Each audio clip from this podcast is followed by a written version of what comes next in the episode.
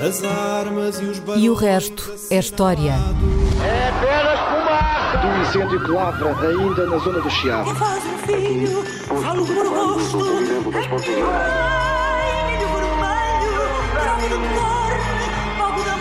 Quer transformar este país numa ditadura. Não, não. Com João Miguel Tavares e Rui Ramos.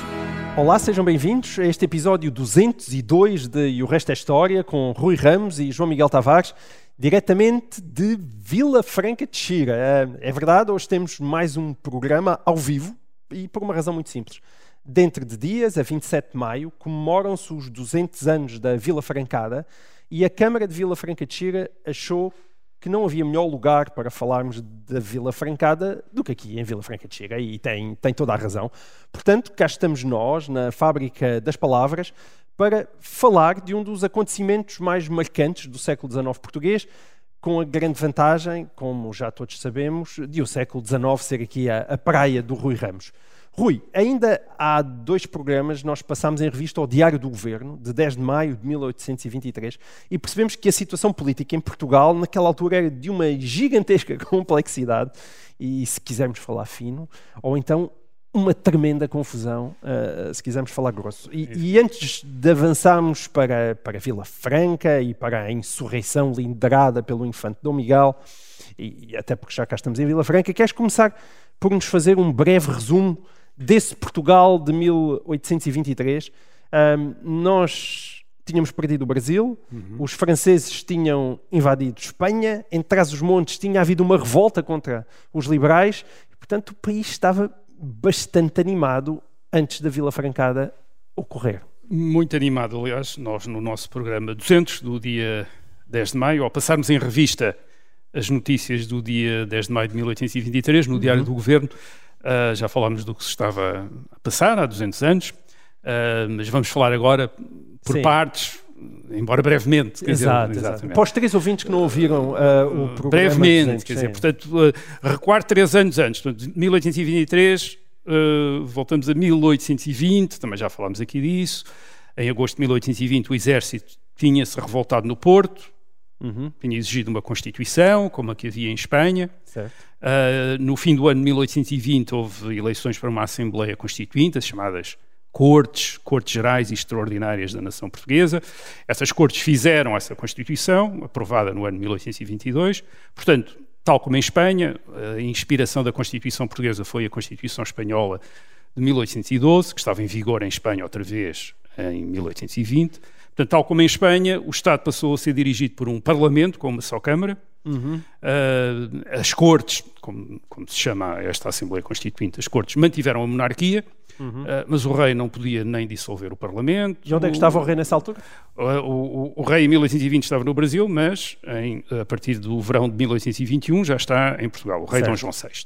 Portanto, o, o rei, aliás, jura as bases da Constituição e depois uh, aceita uh, jurar a Constituição em 1822. E essa Constituição, para muitos uh, em Portugal, diminuíram o poder do rei, porque o rei não podia dissolver o Parlamento, não podia vetar em absoluto as leis que o Parlamento fizesse, e isso queria dizer do ponto de vista das monarquias, tal como elas existiam no princípio do século XIX, que o rei não tinha o poder soberano. O poder uhum. soberano, de facto, estava no parlamento, neste Parlamento, aquilo a, que eles chamaram uh, cortes. E, e o portanto, facto dele ter jogado a Constituição não convenceu ninguém? Uh... Muita gente achou que o rei uh, estava cativo das cortes, isto é, que o rei estava prisioneiro uhum. das cortes de Lisboa, que tinham, retinham o rei, o rei estava no Passo da Bem-Posta, e que ele estaria constrangido na certo. sua uh, vontade de poder, eh, enfim, reagir contra aquilo que se estava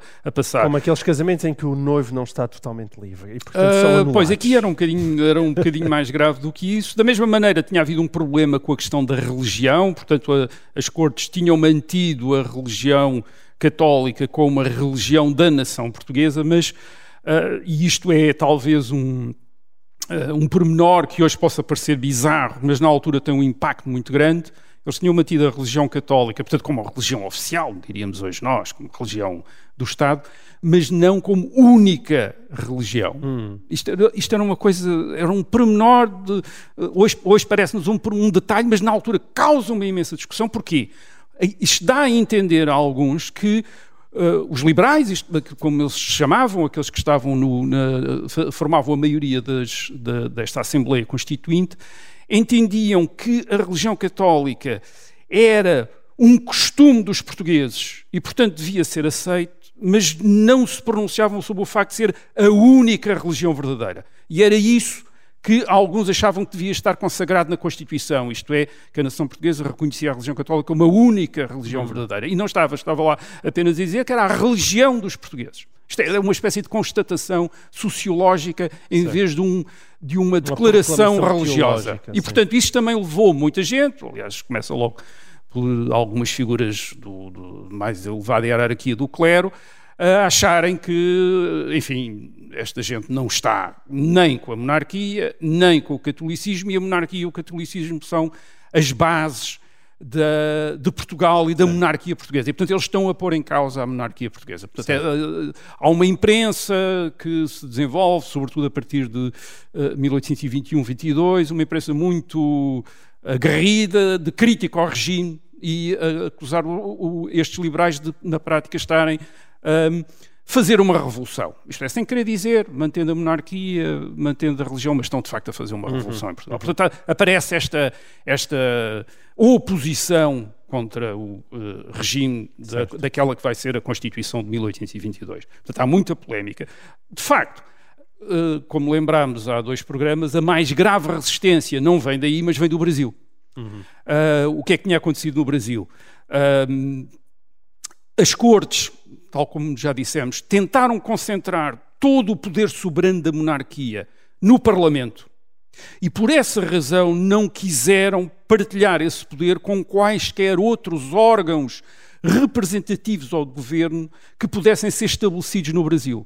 Isso foi visto pelas cortes, essa possibilidade, isto é, de um sistema federal em que houvesse, por exemplo, um congresso em Lisboa, isto é um Parlamento em Lisboa, outro Parlamento no Rio de Janeiro, um governo uh, em Lisboa, outro governo no Rio de Janeiro, e depois uns, alguns órgãos coordenadores uhum. uh, dentro da monarquia, portanto, haver o Reino Unido, o, rei do, o Reino do Brasil e o Reino de Portugal, com os seus governos e os seus órgãos representativos estabelecidos, uhum. o mesmo rei dentro da mesma ao, monarquia. Isso ao não existir, afastou ainda mais o Brasil de Portugal. Uh, o, que é, o que é preciso explicar é porque é que não existia. Quer dizer, as cortes em Lisboa queriam mesmo concentrar todo o poder poder soberano num Parlamento em Lisboa porque estavam a pensar fazer grandes reformas na monarquia, queriam fazer grandes reformas.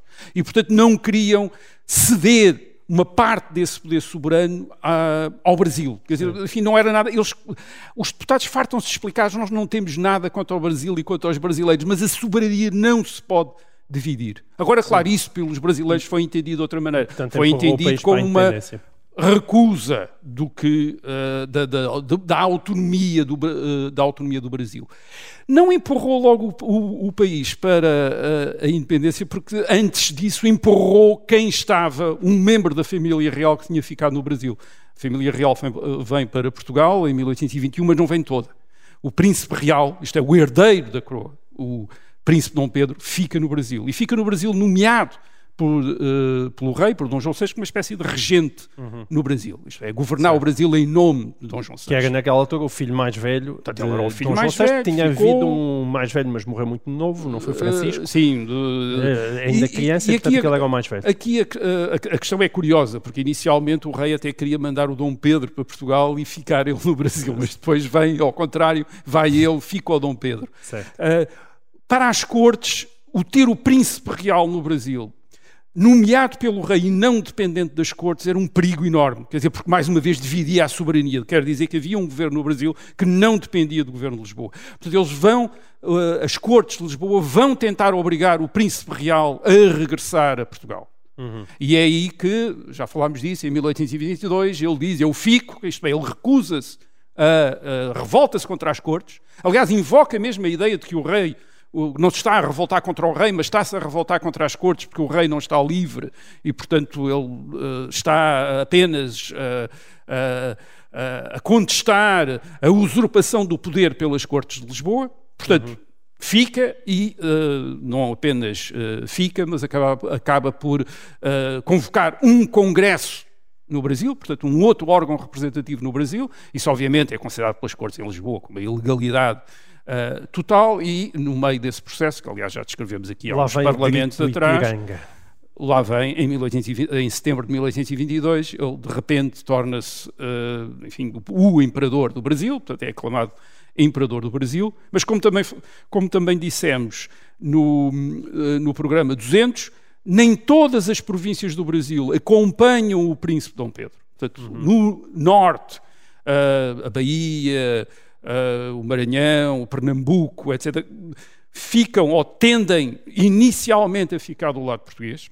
As Cortes de Lisboa propõem-se então a reforçar eh, o apoio militar a essas províncias que estão a ficar, eh, que parece que vão ficar fiéis a Portugal. Portanto, a situação é um bocadinho como no fim do século XVIII, a revolta eh, na América do Norte contra o domínio inglês, portanto, as colónias americanas, aquelas colónias que vão, que vão formar os Estados Unidos, revoltam-se e o Canadá fica, com, eh, fica do lado, enfim, continua a ser um domínio britânico. Portanto, a ideia aqui é que talvez pudesse haver um Canadá português, quer dizer, no, na América do Sul, portanto, o Norte também Tu ficar. contaste uma coisa muito curiosa na- nesse programa, que é que de barco, naquela altura, era mais rápido ir de Lisboa até à Bahia do que da Sim, Bahia.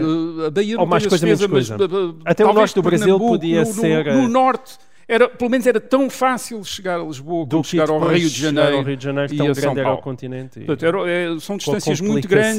dos- eram distâncias muito grandes. também. O, o- o fator aqui eh, eh, mais decisivo é que, de facto, o Brasil não formava um.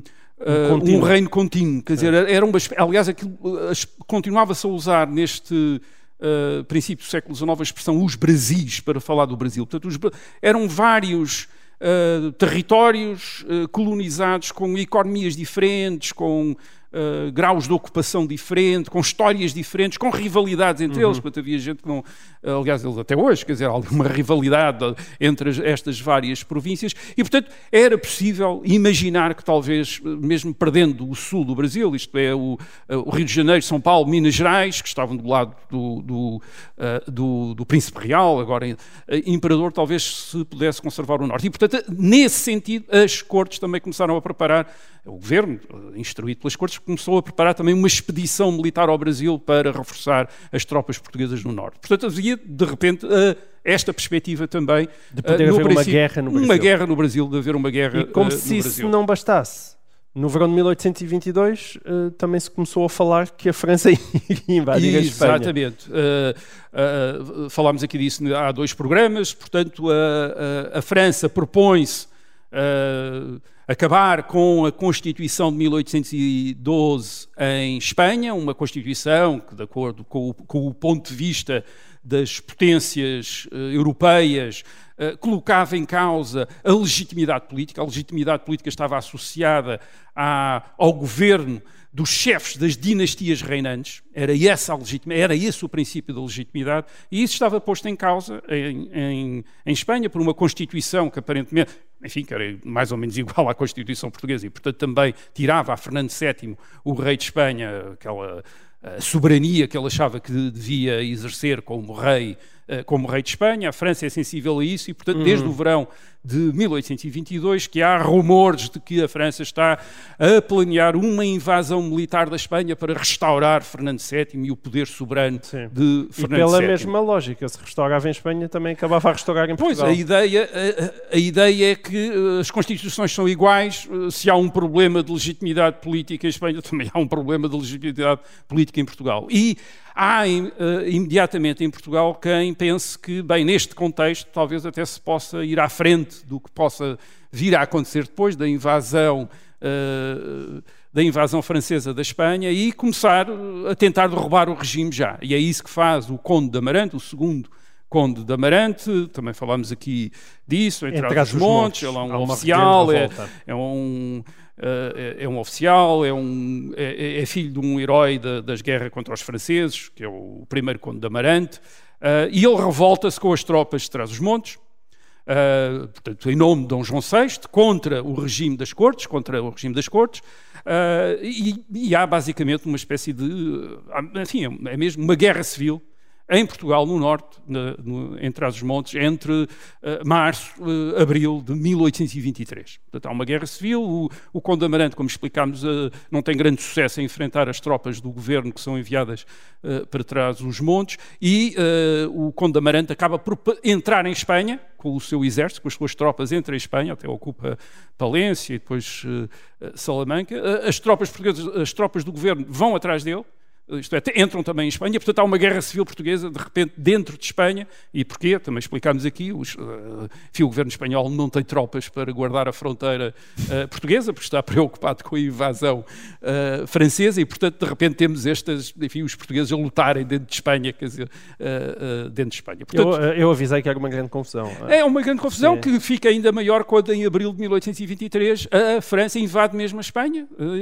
aí toda a gente esperava que a Espanha resistisse à invasão francesa, como tinha resistido em 1808, tinha havido levantamentos contra os franceses no tempo de Napoleão, mas este não é o tempo de Napoleão, é o tempo da França restaurada, do Luís XVIII, e desta vez os exércitos franceses só encontram alguma resistência nas maiores cidades, os campos recebem, portanto, os campos espanhóis recebem bem os franceses, porque os franceses desta vez vêm defender o rei, vêm defender a religião católica, portanto, uh, uh, os camponeses espanhóis eh, acham que é uma boa uh, causa, e a 23 de maio, portanto, isto é uma data importante para compreendermos uh, o contexto da Vila Francada, uh, o Parlamento espanhol é obrigado a sair de Madrid, foge, foge para o sul de Espanha, e leva prisioneiro consigo a família real espanhola. Portanto, é levada também para Cádiz, onde eles pensam que vão resistir, aliás, como tinham resistido em uh, eh, 1812 às tropas francesas. Portanto, neste momento, o que é que está a acontecer? Uh,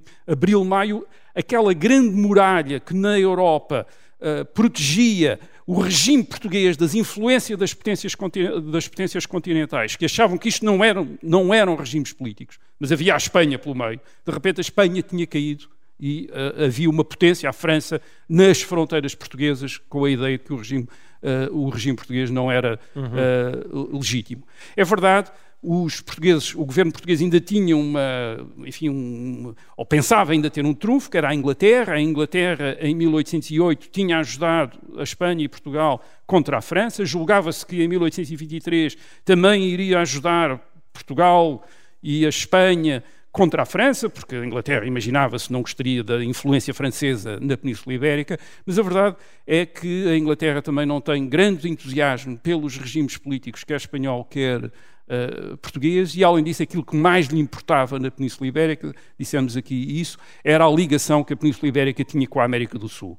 E a partir do momento que essa ligação já tinha sido desfeita pelas independências da América Espanhola e também pela independência do Brasil, é um bocadinho mais indiferente, até certo ponto, um bocadinho mais indiferente que é que para o governo britânico aqui? aquilo que uhum. acontecesse em Espanha e, portanto, uh, o governo britânico não dá garantias ao governo português de defender uh, uhum. o regime. Diz que talvez impeça a entrada dos franceses em Portugal, isto é, mas se, apenas se se Portugal não entrar na guerra hum. uh, contra os franceses ao lado da Espanha. Portanto, de repente temos o, o, regime em Lisboa bastante vulnerável. Quer dizer, está o mundo a cair, todo aquele mundo que o sustentava na Península Ibérica está a cair, uh, perdeu o Brasil, as coisas não estão a correr uh, bem em Espanha, portanto há a possibilidade da França de conseguir mesmo uma mudança de regime em, uh, em Espanha, e portanto há, temos de repente este regime uhum. extraordinariamente vulnerável, extraordinariamente desabrigado em Portugal. Portanto, Muito este bem. é o contexto inicial da Pronto, Vila então, Francada. este é o pano fundo da Vila Francada, as razões que justificam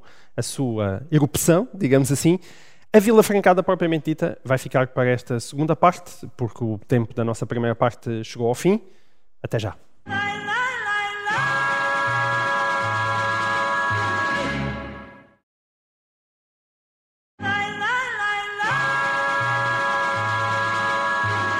Olá, sejam bem-vindos então a esta segunda parte de E o Resto é História. Nós estamos em Vila Franca de Xira para falar da Vila Francada. A, a- a Vila Francada é a revolta que verdadeiramente traz o infante Dom Miguel para o primeiro plano da luta política no reino. E, e, de certa forma quase podemos dizer que é o Dom Miguel antes do miguelismo, não é? E a minha pergunta, Rui, é esta. Porquê é que Dom Miguel, ainda então um jovem, surge exatamente aqui, em Vila Franca de Xira? Olha, a, a resposta é, é complexa e ao mesmo tempo óbvia. Quer dizer, é, é complexa porque, porque é que é Dom Miguel, quer dizer, por, por- porque é que ele está associado a este tipo de movimento.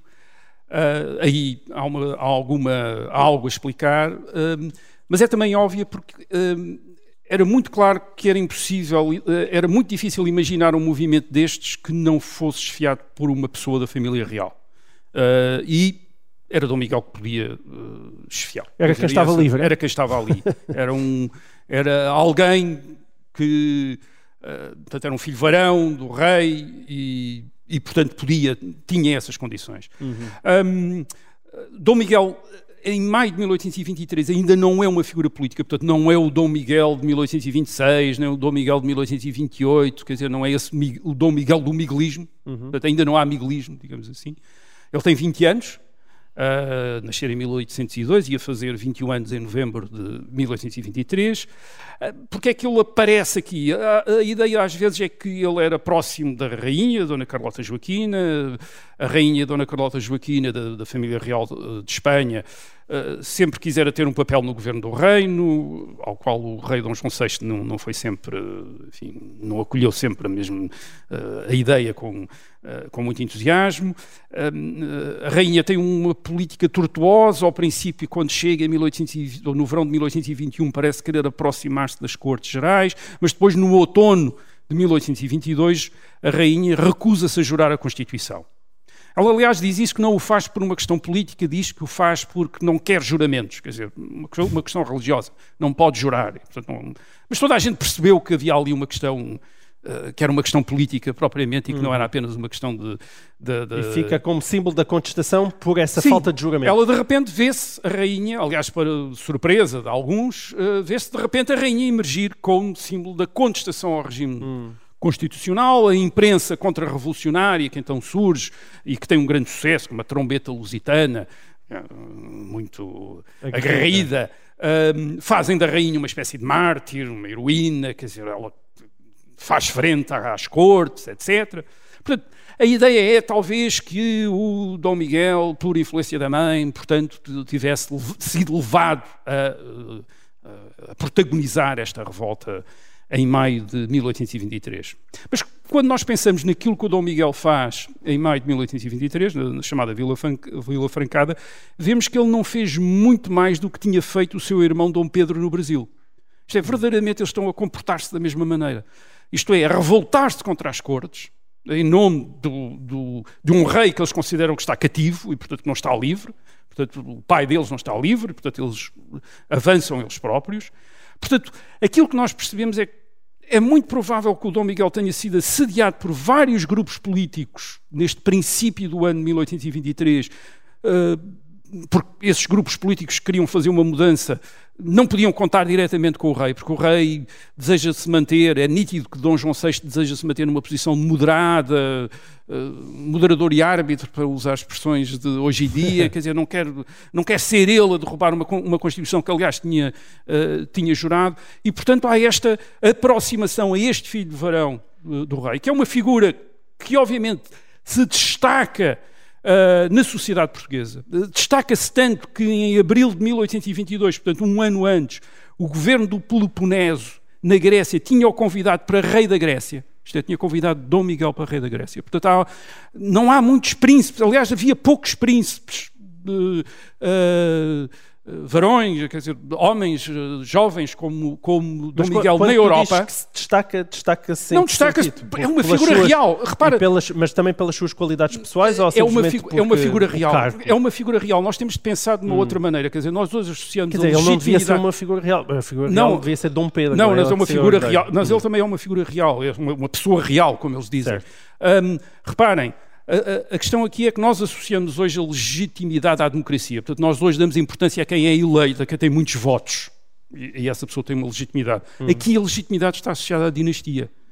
É, é legítimo, tem legitimidade política quem faz parte da família real. Portanto, o, o, Dom, o Dom Miguel, em 1823, portanto, é como alguém, enfim, em quem muita gente tivesse votado. Quer dizer, isto é por, por ele fazer parte da família real. Portanto, é uma figura, é uma pessoa real, como eles dizem. É uma pessoa real. Isto, portanto, independentemente até das características dele, eh, mais ou menos carismático, mais ou menos eh, politicamente capaz, ele tem esta aura, quer dizer, de uma figura real.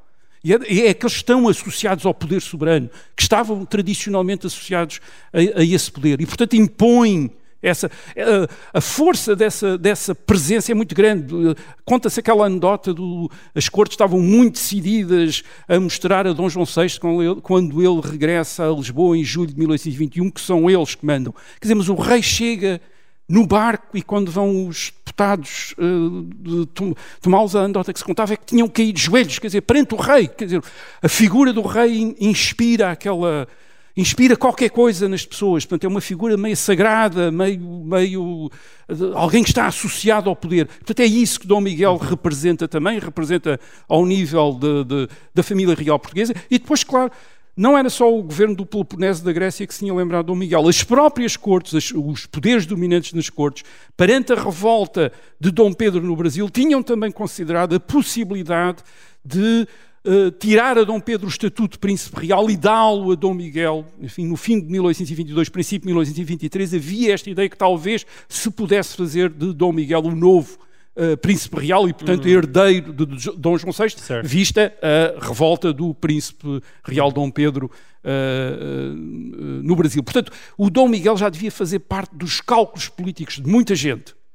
Uh, de tal maneira que ele, aliás, nas cartas que escreve ao, ao pai, uh, quando sai do Palácio da Bem Posta, enfim, vindo aqui em direção a, a, a Vila Franca, ele diz que vai uh, sair porque tinha sido avisado que o queriam matar com veneno ou com um tiro. Portanto, ele próprio se dá importância. Uhum. A ele, isto é de ser um alvo político. Isto é, ele próprio, o infante Dom Miguel, se considera Sim. um alvo político. Portanto, digamos que o, o Dom Miguel teve o papel que teve, porque é uma pessoa da família real.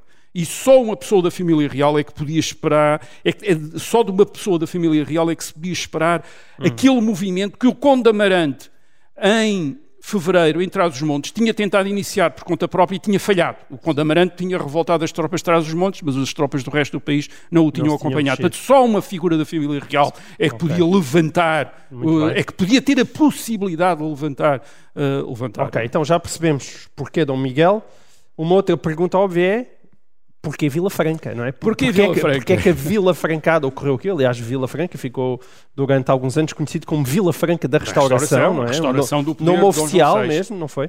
Um, e, e porquê aqui, tão perto de Lisboa? E, e, já agora, se nos consegues dar uma visão do que é que era Vila Franca de Xira em 1823, aqui há 200 anos. Certo. Uh, Acho que este bem, edifício por... ainda não existia, penso. Não. Uh, este, este, provavelmente o Dom Miguel teria ficado aqui. Uh, não.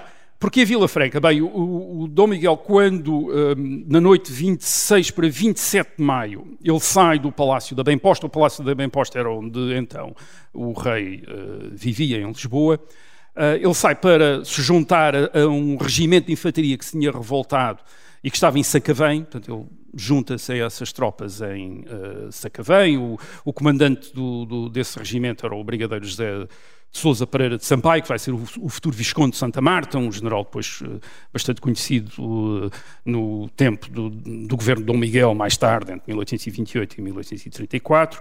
Portanto, ele junta-se assim que vem, uh, avança depois para a Pova de Santa Iria, onde se reúne mais uma parte do regimento que levaria número 4, etc. E onde o Dom Miguel faz uma primeira proclamação, a proclamar Sua Majestade El Rei Nosso Senhor restituído aos direitos que a fidelidade portuguesa sempre lhe reconheceu. Portanto, essa é a primeira proclamação de, uh, de Dom Miguel. E ainda no dia 27 de maio, ele chega, portanto, a Vila Franca de Xira, a cerca de 30 quilómetros de Lisboa, onde se juntam a estas tropas que estavam com ele, mais alguns destacamentos de cavalaria.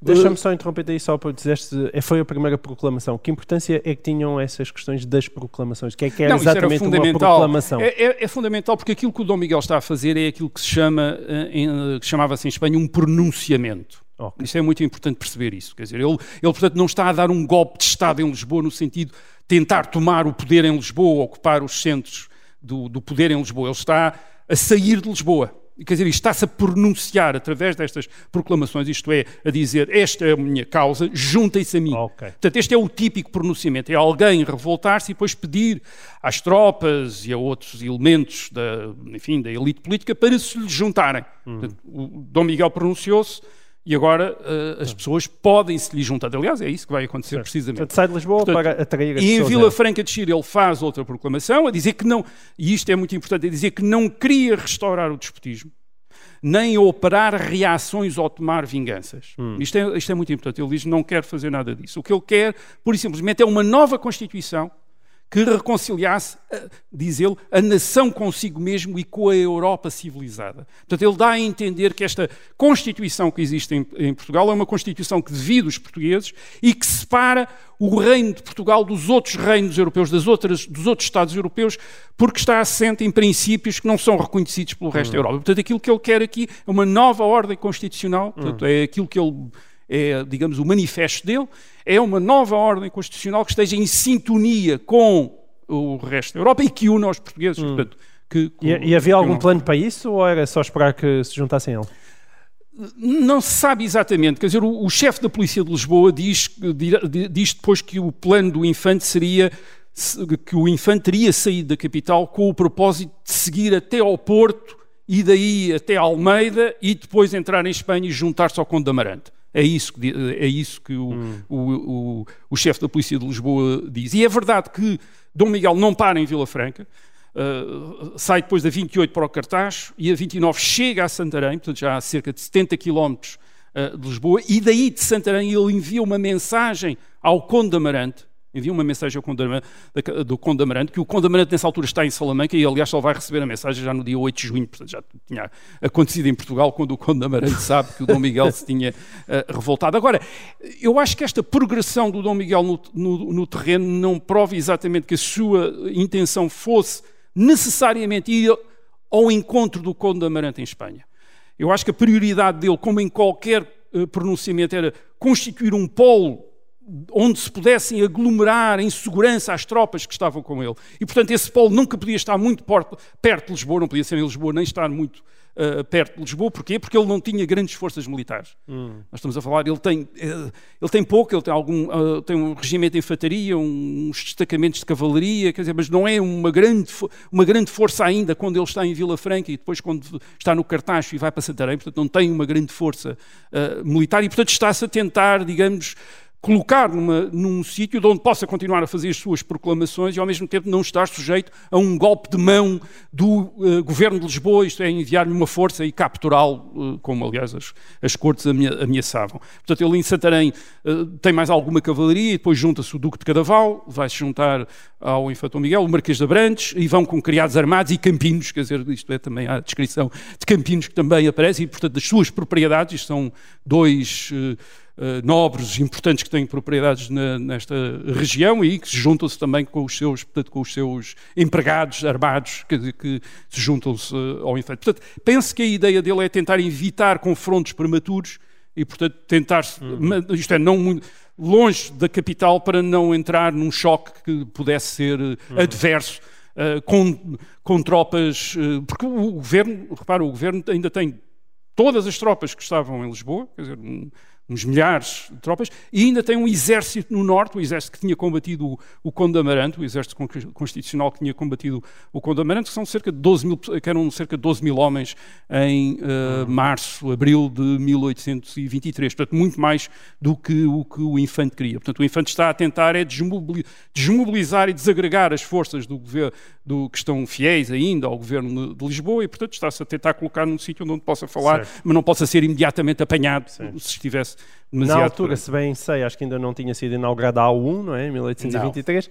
Mas achas que a distância, portanto, de Lisboa é suficientemente Era já suficientemente para o, próprio infante Uhum. tendo, enfim, ter ante- antecipar qualquer movimento de tropas que viesse Uhum. da capital ou que viesse eh, do norte. Aliás, eh, eh, Vila Franca de Xira ahm, tem, tinha já nessa altura, como tem hoje, uma posição estratégica eh, fundamental neste, no acesso a Lisboa ao longo do Tejo.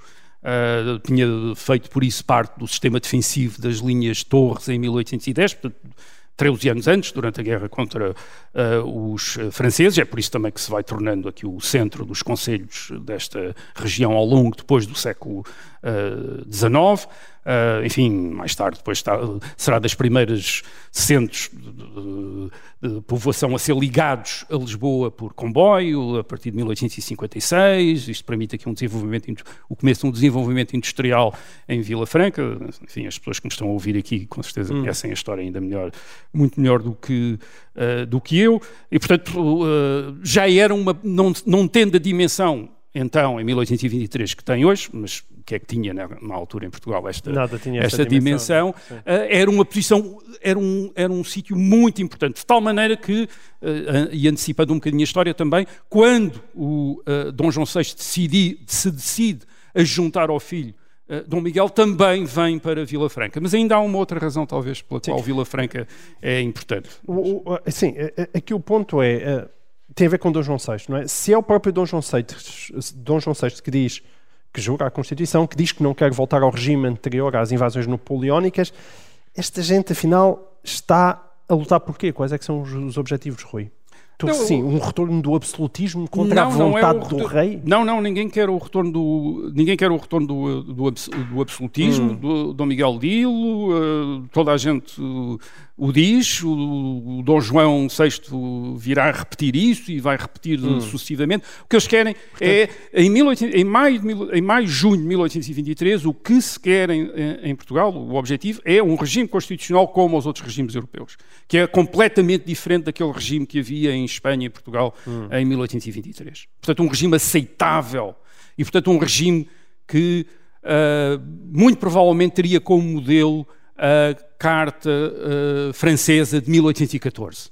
Era, portanto, era uma monarquia constitucional aceite pelas outras monarquias uh, europeias, a, a, monarquia constitucional francesa, modelada, mais ou menos inspirada, vagamente inspirada na monarquia inglesa.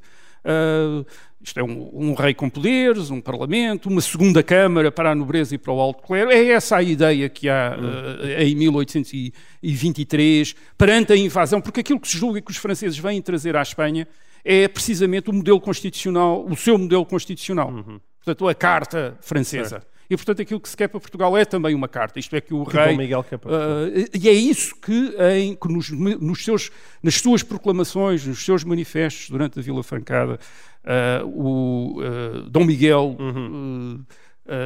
anuncia. Agora, a questão que podias colocar é também é fundamentalmente quem é que está por trás disto tudo. Quer dizer, isto é, podemos imaginar que haja alguém. Uh, e, e, aqui temos de entrar em linha de conta com um outro personagem ligado à Vila Franca de Xira. Hum.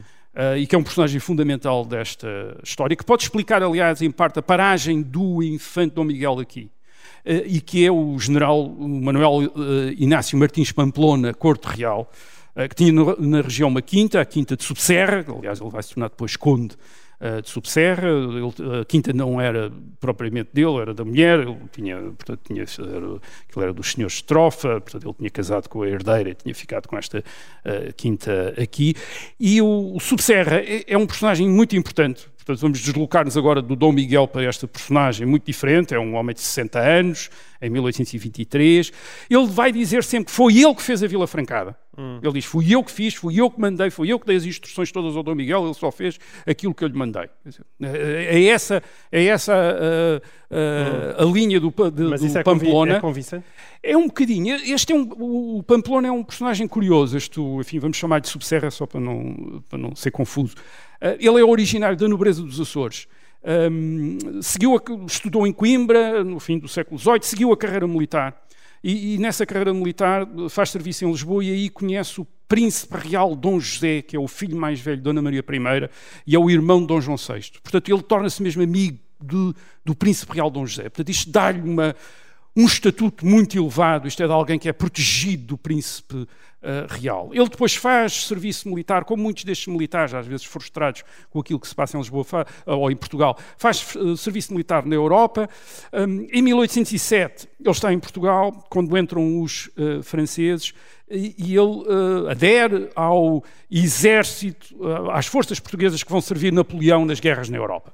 E, aliás, em 1810 até vem com os franceses, com o exército francês que invade Portugal. E por causa disso, aliás, faz isso e vem outros nobres, eh, também uh, Marquês da Lorna, etc., também, vem, também estão hum. integrados nessas forças francesas. Por causa disso, Subserra é condenado à morte. Hum. Portanto, ele é condenado à morte em Portugal em 1811, portanto ele fica em França, em França ele tem alguma importância, ele é governador militar do Loire em 1815, faz bons serviços a Luís XVIII durante a restauração. Portanto, é uma figura conhecida e, aliás, ele tem lá, enfim, tem umas pensões lá como general do exército francês, etc. Mas em 1821 ele consegue ser perdoado, regressa a Portugal e, e, como, e nós temos uma ideia da dimensão, da influência que ele tem, da importância que ele tem, porque ele consegue ser eleito deputado e consegue ser ministro. E é ministro da guerra em 1821. Rui, deixa-me interromper-te, porque Subserra foi perdoado, mas quem não nos perdoa é o tempo. É o tempo. Uh, e, portanto, o tempo para quem nos está a ouvir em FM chegou ao fim. Eu despeço-me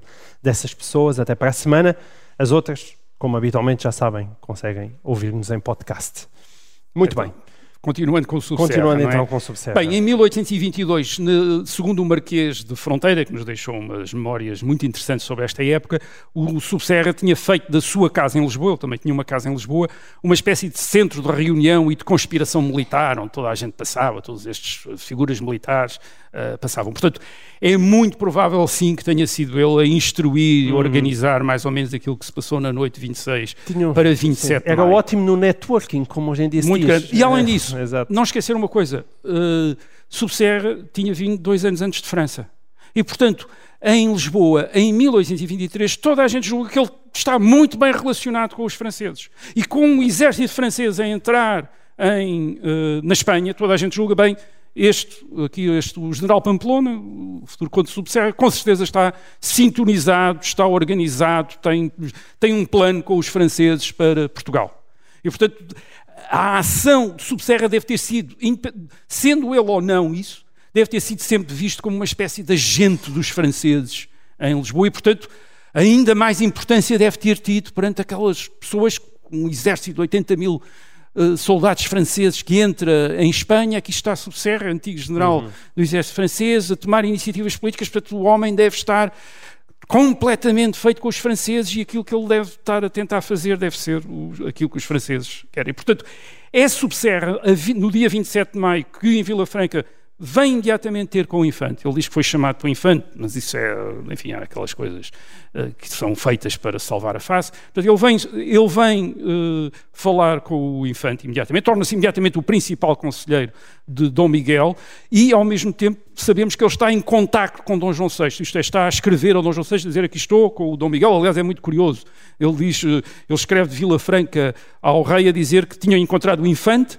uh, o infante sem nenhum dos seus criados, diz ele, o infante não tem nenhum dos seus criados, tem apenas 500 homens de infantaria e 250 de cavalaria e quatro cruzados novos na algibeira. Quer dizer, portanto, também não tinha dinheiro nenhum. Quer dizer, portanto, é, é o Subserra que tem de dar dinheiro, que tem de organizar, tem de fazer aquelas coisas todas. É aquilo que ele diz ao Dom João, aquilo que ele diz ao Dom João mas VI. Mas uma coisa. Então, e a tese de tu, da Vila Francada, ter acontecido em Vila Franca simplesmente porque era nesta região que ele tinha a sua quinta? Isso faz sentido? Uh, tu não colocaste essa hipótese há pouco? Não, eu estava a colocar essa hipótese de... Agora? Uh, não, estava a colocar há pouco quando disse que provavelmente a razão de, de, hum. da paragem em Vila Franca teria também a ver com o facto de haver um personagem associado Muito a bem. este movimento que tinha aqui, uh, enfim, que, que, estava sediado aqui, tinha aqui uma, uma quinta importante na, okay. uh, na região. Portanto, é muito provável que o Subserra tivesse imensos contactos, quer dizer, imensos contactos até com gente dentro do regime, porque dentro do regime também há muita gente que está convencida que o regime não vai durar.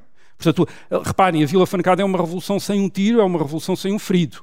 Uh, o, que é que, o que é que vai acontecer a partir do dia 27 de maio? O que vai acontecer a partir do dia 27 de maio é que todos os regimentos, as forças militares que estão em Lisboa, a pouco e pouco vão todas para Vila Franca e em direção a Santarém umas e em direção a Vila Franca outras. Quer dizer, começa a uma hemorragia das forças militares que as cortes tinham eh, em Lisboa, e eh, até ao momento em que o próprio rei, o próprio rei sai, como ele diz, com, com o último regimento, sai no dia, na noite de 30 para 31 de maio, e em 31 de maio também se estabelece aqui em Vila Franca, e daqui faz uma proclamação contra eh, as cortes. E aquilo que acontece, o que acontece é que as cortes praticamente decidem não resistir. Quer dizer, as cortes Também não tinham como, não é? Se saíam não, ainda tinham armado, ainda tinham armado as guardas nacionais. Ah, tinham bem. armado as guardas nacionais. Ainda têm um exército no norte, quer dizer, é é preciso pensar que eles têm ainda Uhum. um exército no norte, o exército que era comandado pelo general Luís do Rico, mas o que acontece é que os principais comandantes militares que estão associados ao,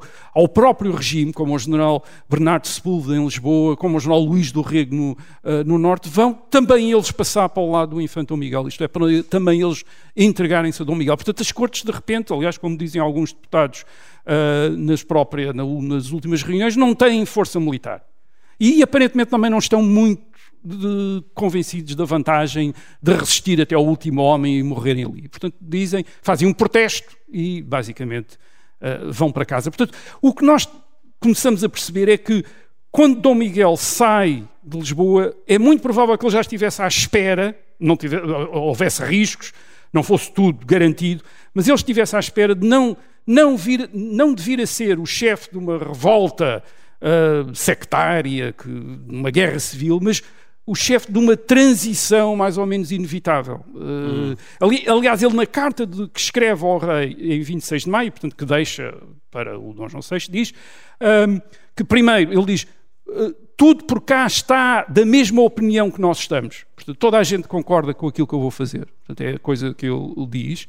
Ahm, ah, e, e diz também que voltará em breve, quer dizer, voltará, voltará em breve. Isto é que o rei não se preocupa, não se preocupa ele diz, Vossa Majestade, mantenha-se tranquila que eu ah, virei rapidamente. É verdade que alguns, havia nas cortes alguns deputados, algumas forças que queriam talvez aproveitar isto para fazer uma espécie de, enfim, de radicalização do próprio regime, declararam a pátria em perigo, ah, o ministro da guerra faz uma coisa que depois nunca mais ninguém lhe per- perdoou, que foi anunciar que ia dar um prémio a quem prendesse e apresentasse um infante, isto é como uma peça de caça, dizer, isso nunca lhe foi mais ah, perdoado, quer dizer, mas nada disto teve de facto efeitos, a maior parte dos ministros e dos deputados não quiseram resistir, e o Subserra, mais tarde, o Conde Subserra vai dizer até uma coisa engraçada. Ele vai dizer que a Vila Francada era, uma coisa tão inevitável que até uma das infantas podia ter feito a Vila Francada em vez do Dom Miguel. Quer dizer, isto é, até uma infanta, se uma das infantas, uma das filhas de Dom João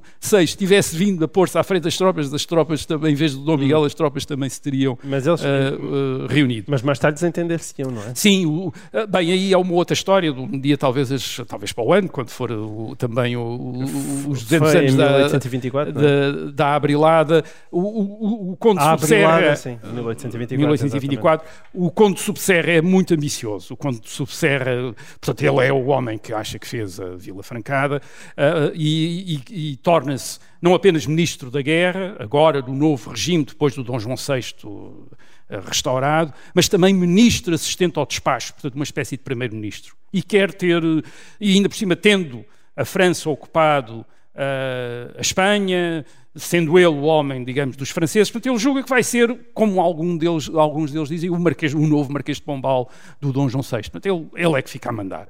E é óbvio que a rainha...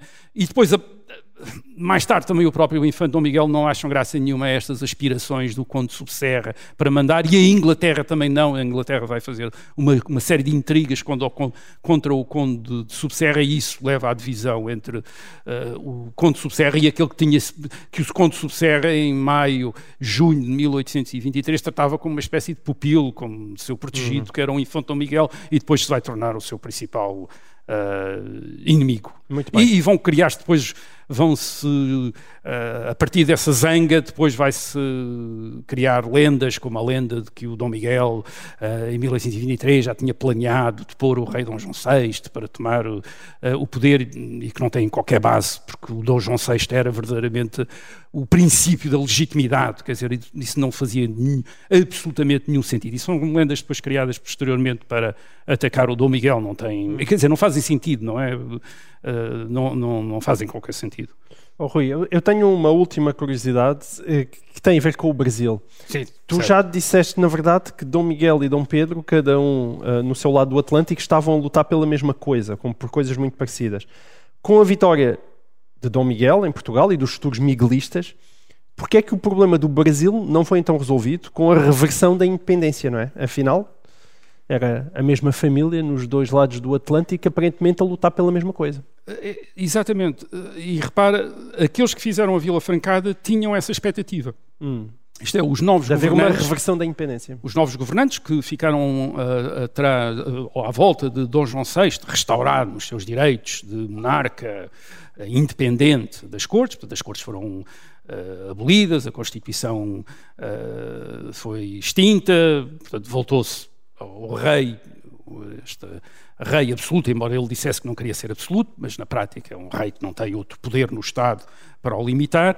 Ah, e, portanto, os, os ministros que o rodearam, o, Subse- o Conde Subserra como ah, ministro assistente ao despacho, portanto, primeiro-ministro e ministro da Guerra, o Conde, o Conde Palmela, depois Marquês de Palmela como ministro dos negócios estrangeiros, juntam-se à volta de Dom João VI, e a ideia, eles têm exatamente essa expectativa que tu Uh, também, tem, também tiveste, foram que, de- bem, então acabaram as razões do uh, dissídio, da- do conflito que havia entre Brasil e, uh, Brasil e Portugal. Dom Pedro tinha-se revoltado contra as cortes de Lisboa, as cortes de Lisboa tinham acabado, portanto não havia razão nenhuma para o príncipe real não se reconciliar com o, o seu pai, com, com quem aliás nunca se tinha zangado, porque a zanga dele era com, a- era com as cortes, mas agora o Dom João VI estava livre, portanto Uh, Dom, uh, Dom Pedro ia se reconciliar, reconhecer a autoridade do seu pai e o Reino Unido voltar a estar unido, isto é, uh, Brasil e Portugal voltarem a estar unidos no mesmo reino. É essa a proposta que é enviada numa embaixada a Dom Pedro ao Rio de Janeiro. É uma das primeiras coisas que o novo governo faz, em vez de mandar tropas, manda uma embaixada para o Rio de Janeiro para falar com, com Dom Pedro, explicar-lhe o que é que tinha acontecido em Portugal, dizer, bem, as razões pelas quais se Uh, Sua Alteza se revoltou, não- já não tem razão de ser, portanto estamos, estamos em sintonia, quer dizer, vamos uh, entendermos. Vamos ser todos amigos e vez. uma enorme surpresa, isto já não estavam, digamos, quase à espera, quando Dom Pedro diz que de Portugal só queria o reconhecimento da independência do Brasil. Dizer, isto é, é um choque enorme, quer dizer, porque afinal aquilo era mais alguma coisa do que a revolta contra as cortes. Aliás, é muito provável que o sucesso da Vila Francada também estivesse associado a essa grande esperança que podia ter havido de uma reconciliação com o Brasil. Isto é, portanto, muita gente também em Lisboa e noutras deve ter apoiado o movimento do Infante em maio de 1827, pensando, bem, se nós de- deitarmos abaixo estas cortes e este regime da Constituição de 1822, que- que é a razão pela qual o Brasil se separou, então deixa de haver essa razão, provavelmente reconciliamos com o Brasil, uma vez que no Brasil não é, o Brasil não é uma república, é um império, e à frente desse império está o príncipe real eh, de Portugal, o herdeiro de Dom João VI. E esse príncipe real de Portugal, eh, em 1823, diz, eu não quero mais nada de Portugal, a única coisa que quero é o reconhecimento da independência. Ah, basicamente porque ele percebe, quer dizer, quem, está no, quem estava no Brasil nesta altura percebe que não é possível haver uma união com Portugal outra vez. No Brasil tinha-se eh, constituído um movimento que não existia inicialmente em 1820 nem em 21, mas que se reforça com os conflitos com as cortes eh, de Lisboa, um movimento já mesmo separatista, quer dizer, isto é, que não quer ter nada a ver com, Não havia eh, atrás. com Portugal. Mesmo assim, o governo de Lisboa não desiste, mesmo assim não desiste, quando enfim, os seus eh, os enviados são desrespeitados, são presos, são enviados, o- o- aliás, o- uma coisa que o, que o Dom Pedro faz é o barco em que eles foram é anexado à marinha brasileira, dizer, fica com o barco, fica com tudo, quer dizer, eles têm de vir num barco mercante, quer dizer, assim, esta de humilhação. Mas mesmo assim eles não desistem, o governo de Lisboa tenta ainda, eh, por intermédio das potências europeias, fazer pressão sobre Dom Pedro para Dom Pedro. Eles até dizem, em determinado momento eles já estão tão desesperados que dizem, mesmo pró forma, quer dizer, reconhecer a autoridade do pai só pró forma, dizer o, o- o rei do Brasil é o, é o senhor Dom João VI, quer dizer, eles dizem, basta-nos isso, quer dizer, fica a governar o Brasil como está a governar, mas reconheça isso. Mas claro, o, o Dom Pedro não pode reconhecer isso, porque no Brasil há forças políticas já que não aceitariam isso, isto é, não aceitariam essa, essa submissão, e além disso, as potências europeias, a França ainda. A França ainda é sensível ao governo de Lisboa, ainda está disposta a isso, mas a Inglaterra não. A Inglaterra está muito interessada na separação entre o Brasil e Portugal e, portanto, está muito interessado em forçar Portugal a reconhecer a independência do Brasil. Aliás, faz pressão sobre Portugal a dizer, bem, se não reconhecem, nós reconhecemos, porque as outras espécies europeias ainda não tinham reconhecido o Império do Brasil como um Estado independente, quer dizer, estavam ainda à espera de uh, Portugal. Mas a Inglaterra, em 1800, no fim de 1824, princípio de 1825, faz pressão sobre Portugal, dizer, bem, se não reconhece, nós reconhecemos. Agora, o reconhecimento da independência do Brasil, mais uma vez, adia, isto é, o desespero era tão grande de manter a ligação ao Brasil que eles reconhecem a independência, mas de uma maneira que ressalva uma futura, uma possibilidade de uma união. E como é que fazem isso? Mantendo Dom Pedro como príncipe real e herdeiro de Dom João VI. Isto é, de repente, o imperador do Brasil, uh, o imperador de um Estado independente, continua a ser o príncipe real de Portugal, isto é, o, o herdeiro da coroa portuguesa. E, portanto, com isto, o que é que fizeram? O, o Palmela explica isso Diz, adiámos a possibilidade, a separação, quer dizer, adiámos a separação mais um bocadinho. Vai-se ver, quando Dom João VI morrer, logo vemos como é que estão as coisas, quer dizer, ainda talvez possa o Dom Pedro voltar a ser rei de Portugal. E, curiosamente, antecipando a história, em 1826, quando Dom João VI uh, morre, Dom Pedro é tentado a manter a coroa de Portugal, ao contrário do que depois fez, mas é tentado a manter a coroa de Portugal. Isto é, também é por pressão inglesa, etc., que depois, enfim, e pressão também brasileira, que eh, depois acaba por renunciar à coroa, mesmo assim faz aquela abdicação formal, mil, uh, abdicação condicional, em 1826 a favor da sua filha, Dona Maria que vem a ser a Rainha Dona Maria II, mas é uma abdicação condicional que uh, não entra em efeito até 1828. Portanto, entre 1826 e 1828, Dom Pedro, o imperador do Brasil, é rei de Portugal e o governo em, o governo, uh, uh, em Portugal faz em nome del rei Dom Pedro IV. Quer dizer, é em nome del rei Dom Pedro IV. Aliás, em, em, em 1828, o Dom Miguel, quando vem como regente do reino, vem em nome, regente em nome del rei, del, del, del rei Dom Pedro IV. É só em março de 1828 é que Dom Pedro finalmente abdica formalmente em Dona Maria II. Portanto, ele durante dois anos, e isto por várias razões. Primeiro porque ele achava que dava de jeito ter o reino na Europa para, enfim, arranjar tropas e coisas de Portugal para o Brasil, como aliás o pai tinha feito, eh, Dom João VI tinha feito quando estava eh, quando estava no Brasil. E depois também porque não sabia como é, alguns conselheiros avisavam bem, nós não sabemos como é que o Brasil vai evoluir, isto é, de repente isto pode se tornar uma república e é bom ter um reino onde possa ir para a Europa. Portanto, ele durante muito tempo manteve essa possibilidade. E aliás mantém até, muito, até mesmo muito tarde, quando ele vem para a Europa, depois de abdicar uh, da coroa do Brasil em 1831, ainda ele vem com a possibilidade de, de, achar que a abdicação dele por ter sido condicional e essas condições não terem sido realizadas era nula e ele podia voltar a ser rei de Portugal. E isso depois é outra vez pressão da Inglaterra e da França, dizer, não, o senhor não pode voltar a ser uh, rei de Portugal, esqueça-se disso, quer dizer, é a sua filha, portanto fica apenas a regente. Mas ele durante muito tempo manteve essa ideia de que talvez uhum. ainda pudesse... Portanto, em 1800, vamos dizer, em 1823 e depois mesmo em 1825, a relação com o Brasil ainda estava muito em hum. aberto. E isso é uma das ideias muito importantes da Vila Francada. Um dos grandes objetivos da Vila Francada é eh, voltar a abrir a possibilidade da união com o Brasil. Era muito importante para Portugal. Quer dizer, eles tinham muita noção a dependência do país do comércio brasileiro, quer dizer, a ideia de que o Portugal com o Brasil podia ser uma grande potência, mas que sem o Brasil era um pequeno país da Europa. Quer dizer, estas coisas estavam muito entranhadas na elite política portuguesa e eles tinham uma grande dificuldade em deixar, deixar o Brasil ir. Muito bem. Sempre que acharem que a situação política em Portugal está confusa, lembrem-se sempre como é que isto era há 200 anos, porque era de facto muito, é realmente mais complicado. Bom, termina assim este episódio 202. Aqui, muito obrigado por nos terem acolhido uh, em Vila Franca de Xira. Foi um prazer estar aqui a falar da Vila Francada. Nós voltamos para a semana com mais um episódio. Até lá.